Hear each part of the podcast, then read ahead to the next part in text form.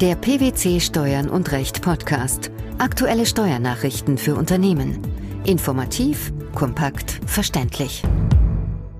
Herzlich willkommen zur 119. Ausgabe unseres Steuern und Recht Podcasts, den PwC Steuernachrichten zum Hören.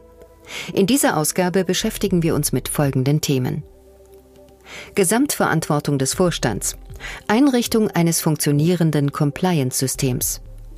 Kein Betriebsausgabenabzug, vergeblicher Gründungsaufwand einer festen Einrichtung in Drittland. Notarielle Beurkundung von Umwandlungen, kein Gebührenanteil für Staatskasse. Ein bayerisches Landgericht hat entschieden, dass jedes Vorstandsmitglied einer Aktiengesellschaft verpflichtet ist, für die Einrichtung eines funktionierenden Compliance-Systems zu sorgen. Was versteht man unter Compliance? Der Begriff Compliance steht für die Einhaltung von gesetzlichen Bestimmungen, regulatorischer Standards und der Erfüllung weiterer, wesentlicher und in der Regel vom Unternehmen selbst gesetzter ethischer Standards und Anforderungen. Welches Urteil wurde in diesem Zusammenhang gesprochen? Auf die Klage einer Aktiengesellschaft hin verurteilte das Landgericht München I den Beklagten, ein ehemaliges Vorstandsmitglied der AG, zur Leistung von Schadenersatz in Höhe von 15 Millionen Euro. Das Gericht sah es als erwiesen an, dass der Beklagte seine Pflichten zur ordnungsgemäßen Geschäftsführung nach den einschlägigen Regelungen des Aktiengesetzes verletzt hatte, indem er ein mangelhaftes Compliance-System einrichtete und nur unzureichend überwachte. Um welche Versäumnisse ging es dabei im Einzelnen? Zum Geschäfts- und Verantwortungsbereich des Beklagten gehörten auch Auslandsgeschäfte der AG in besonders korruptionsanfälligen Staaten. Das Compliance-System war nicht auf die erhöhten Risiken in diesem Geschäftsbereich ausgerichtet. Dem Beklagten wurden zudem wiederholt Informationen über Bestechungszahlungen zugetragen. Dennoch leitete er keine ausreichenden Maßnahmen zur Aufklärung ein und belangte die betroffenen Mitarbeiter nicht. Dadurch verletzte der Beklagte nach Auffassung des Landgerichts seine Pflicht, als Vorstandsmitglied bei der Geschäftsführung die Sorgfalt eines ordentlichen und gewissenhaften Geschäftsleiters anzuwenden. Denn zur sorgfältigen und gewissenhaften Geschäftsführung gehören eben auch die Einrichtung eines funktionsfähigen Compliance-Systems und dessen Überwachung. Das Landgericht führte weiter aus, ein Vorstandsmitglied habe dafür Sorge zu tragen, das Unternehmen so zu organisieren und zu beaufsichtigen, dass seine Mitarbeiter nicht gegen Gesetze verstießen, etwa durch die Zahlung von Bestechungsgeldern an Amtsträger oder Privatpersonen. Den rechtmäßigen Geschäftsablauf habe das Vorstandsmitglied durch die Einrichtung eines Compliance-Systems sicherzustellen. Dieses System dient dazu, einer Schädigung vorzubeugen und bestehende Risiken zu kontrollieren. Was ist bei der Gestaltung zu beachten? Vorstandsmitglieder müssen dabei die im Einzelnen für ihr Unternehmen bestehenden Risiken einschätzen und angemessene Maßnahmen zur Vorbeugung treffen. Entscheidend für den Umfang des Compliance-Systems sind Art, Größe und Organisation des Unternehmens außerdem die jeweils zu beachtenden Vorschriften, die geografische Präsenz und auch bekannte Verdachtsfälle aus der Vergangenheit. Das System muss daher den jeweiligen Gegebenheiten des Geschäfts angepasst werden und den aktuellen Risiken begegnen. Ein funktionsfähiges Compliance-System erfordere zudem eine hinreichende Überwachung, so die weitere Aussage des Münchner Landgerichts. Welche Pflichten ergeben sich daraus für ein Vorstandsmitglied? Hier vertreten die Richter eine eindeutige Auffassung. Wenn ein Vorstandsmitglied Informationen zu Fällen von Gesetzesverstößen erhält, muss es Konsequenzen ziehen. Das Vorstandsmitglied hat dann vor allem das bestehende System entsprechend zu ändern und geeignete Maßnahmen zu ergreifen, um gesetzeswidriges Verhalten in Zukunft zu unterbinden. Kann das Vorstandsmitglied die übrigen Mitglieder des Vorstands nicht von seinen Vorschlägen zur Verbesserung des Systems überzeugen, ist es verpflichtet, gegebenenfalls den Aufsichtsrat der Gesellschaft einzuschalten, um einer eigenen Haftung zu entgehen. Das Landgericht sieht die Einrichtung und Überwachung eines funktionsfähigen Systems als eine Aufgabe des Gesamtvorstands. Was bedeutet das praktisch? Der Gesamtvorstand muss klar regeln, wer für die Einrichtung und Überwachung eines funktionsfähigen Systems zuständig ist. Die Einrichtung und Überwachung eines funktionsfähigen Systems kann nicht auf Bereichsvorstände delegiert werden, da diese kein Vorstand im Sinne des Aktiengesetzes sind. Der Vorstand hat sich im Rahmen der Überwachung zudem in regelmäßigen Abständen darüber zu informieren, welche Ergebnisse interne Ermittlungen erbracht haben und welche Konsequenzen daraus gezogen wurden. Welches Fazit lässt sich anhand der Ausführungen des Gerichts demnach festhalten? Wie ein funktionsfähiges Compliance-System beschaffen ist und welche Mechanismen vorzusehen sind, hängt von den individuellen Gegebenheiten des einzelnen Unternehmens ab, insbesondere von seiner Größe, seiner Branche und seinen Märkten. Unerlässlich ist in jedem Fall die sorgfältige Prüfung eines jeden Vorstandsmitglieds, ob die bestehende Organisation ausreicht oder ob Anpassungen und Aktualisierungen erforderlich sind. Verluste im Zusammenhang mit Einkünften aus selbstständiger Arbeit, die aus Vorlauf- und Gründungskosten für die Errichtung einer Betriebsstätte im außereuropäischen Ausland entstanden sind, können auch dann nicht in Deutschland geltend gemacht werden, wenn die Errichtung der Betriebsstätte letztlich scheitert.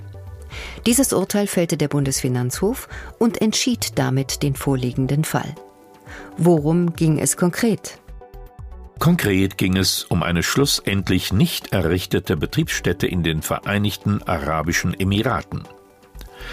Klägerin war eine ärztliche Gemeinschaftspraxis in Form einer Partnerschaftsgesellschaft, die in Dubai eine kardiologische Praxis errichten wollte.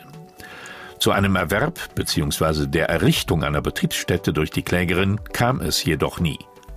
Stattdessen wurde die Praxis später von einer anderen Rechtsperson errichtet. In diesem Zusammenhang entstammten der Klägerin im Jahr 2004 Aufwendungen, insbesondere für Reisen. Nachdem später ein Gesellschafter seine Zustimmung zu dem Projekt zurückzog, gründeten die sechs anderen Gesellschafter der Klägerin im August 2005 eine KG mit dem Gesellschaftszweck der Ausübung ärztlicher Tätigkeiten im Ausland. Diese KG führte die Aktivitäten zum Aufbau einer Praxis in Dubai weiter. Die Betriebseröffnung erfolgte 2006. Das Finanzamt lehnte den Betriebsausgabenabzug, den die Klägerin hinsichtlich des Gründungsaufwands geltend gemacht hatte, ab. Mit welcher Begründung? Die Entscheidung wurde damit begründet, dass die Kosten im Zusammenhang mit der Errichtung einer Betriebsstätte in den Vereinigten Arabischen Emiraten entstanden seien und im Hinblick auf das bestehende Doppelbesteuerungsabkommen insoweit nicht dem Besteuerungsrecht Deutschlands unterfielen. Daher sei ein Betriebsausgabenabzug nicht möglich. Der Bundesfinanzhof stimmte dem im Ergebnis zu. Wie argumentierten die obersten Finanzrichter? Nach Meinung des obersten Finanzgerichts handele es sich um vergebliche vorweggenommene Aufwendungen für das Projekt Dubai und für eine zukünftige dortige Praxis, die nach dem Doppelbesteuerungsabkommen in Deutschland unter Anwendung des negativen Progressionsvorhalts freizustellen seien. Die Aufwendungen seien auf die Errichtung einer festen Einrichtung der Klägerin in den Vereinigten Arabischen Emiraten ausgerichtet gewesen.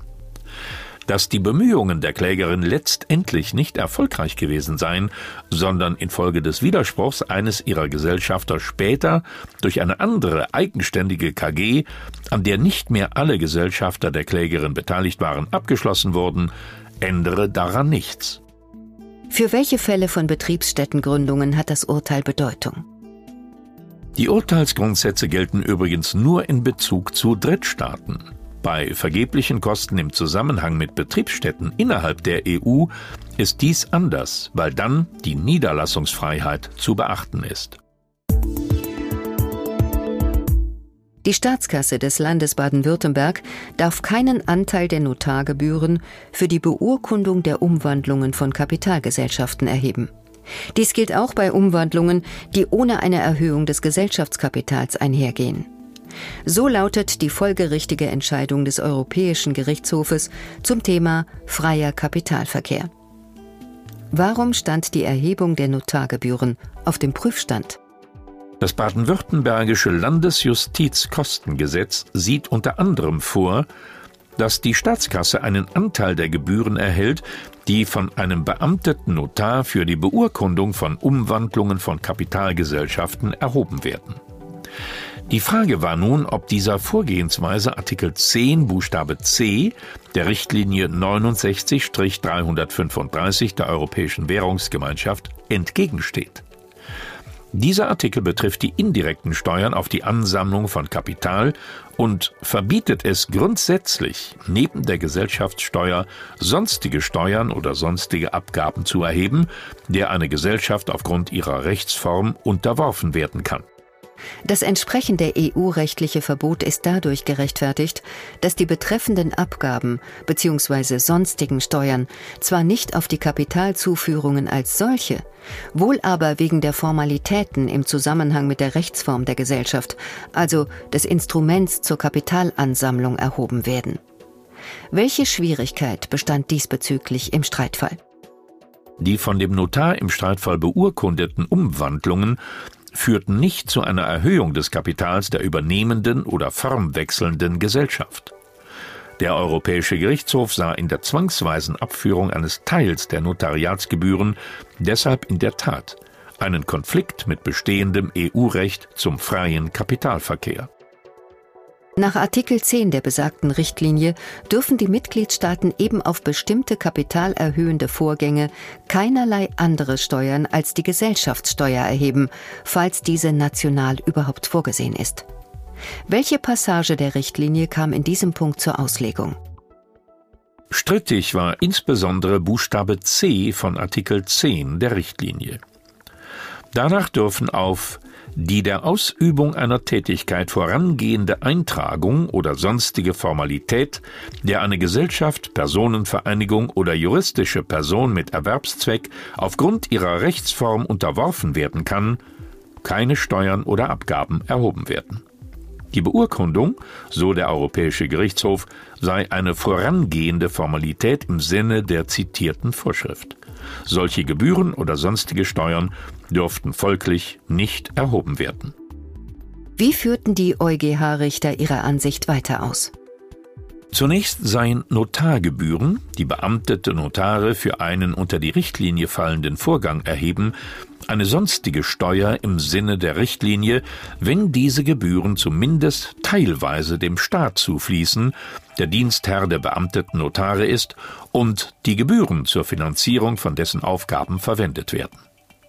Damit bestätigte der Europäische Gerichtshof seine bisherige Rechtsprechung.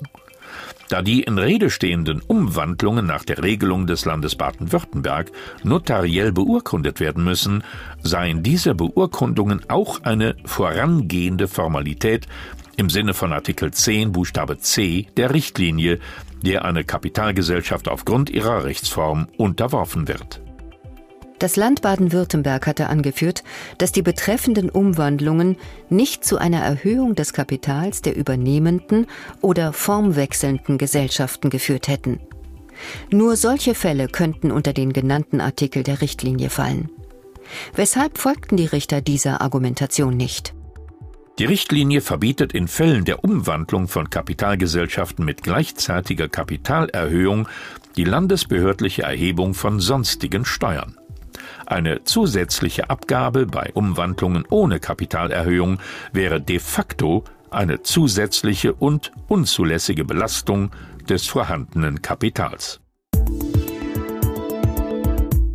Die Errichtung eines funktionstüchtigen Compliance-Systems, Verluste im Zusammenhang mit der Errichtung einer Betriebsstätte im außereuropäischen Ausland sowie notarielle Beurkundungen der Umwandlungen von Kapitalgesellschaften. Das waren die Themen der 119. Ausgabe unseres Steuern und Recht Podcasts, den PwC Steuernachrichten zum Hören. Wir freuen uns, dass Sie dabei waren und hoffen, dass Sie auch das nächste Mal wieder in die PwC Steuernachrichten reinhören. Steuerliche Beiträge zum Nachlesen finden Sie in der Zwischenzeit unter blogs.pwc.de slash steuern und recht.